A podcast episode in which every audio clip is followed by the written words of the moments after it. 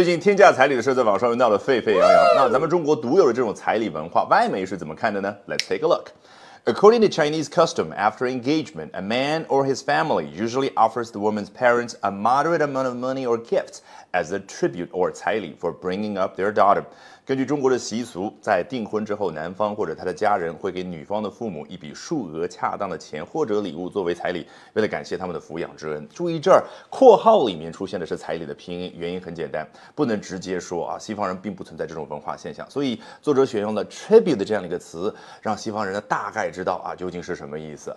原本 tribute 的意思之一呢，代表的是大清属国朝鲜每一年要给大清帝国进贡那个贡品，那当然用我们现代人的眼。光来看，其实就是乙方每一年到了过年的时候给甲方送的礼物啊。那这样虽然不是最为精准的翻译，但至少可以让西方人大概知道是怎么回事。下面，But this tradition has changed，但这个传统已经变了。And 彩礼 has become more like a commercial transaction，啊，彩礼呢已经变得更像是一笔商业上 的交易。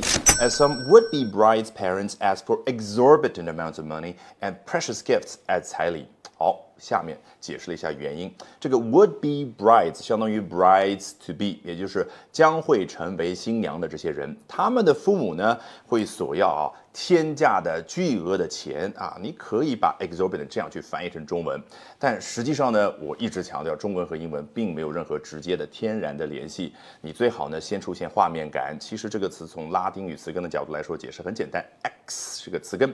就表示往外的，比如说 exclude，把什么什么排除在外。那接下来那个 orbit 就是轨道，所以 exorbitant 作为一个形容词出现的画面是偏离正常轨道的，用来去形容一个价格，当然就是 unreasonably high，太偏了啊，偏到极其的高。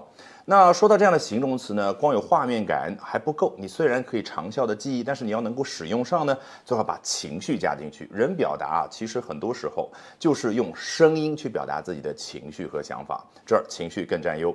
那 exorbitant，你念出来的时候是不是有种咬牙切齿的感觉？再来一遍，exorbitant。好，情绪带入，马上就能够长效使用。好，如果喜欢我讲各种有趣的英文知识，一定要记得关注我的微信公众号 Albert。英语研习社啊，Albert A L B E R T 啊，我多啰嗦一句，为什么呢？啊，除了能够啊有更多的一些资料和大家分享，更重要的是，接下来连续三晚，每晚的八点钟，我将通过免费直播公开课的形式和大家去分享，究竟怎么样能够通过啊这些时下的热点话题，高效的啊去啊提升自己的阅读水平的同时，提升自己的口语和听力水平啊，只需要关注我的微信公众号 Albert 英语研习社。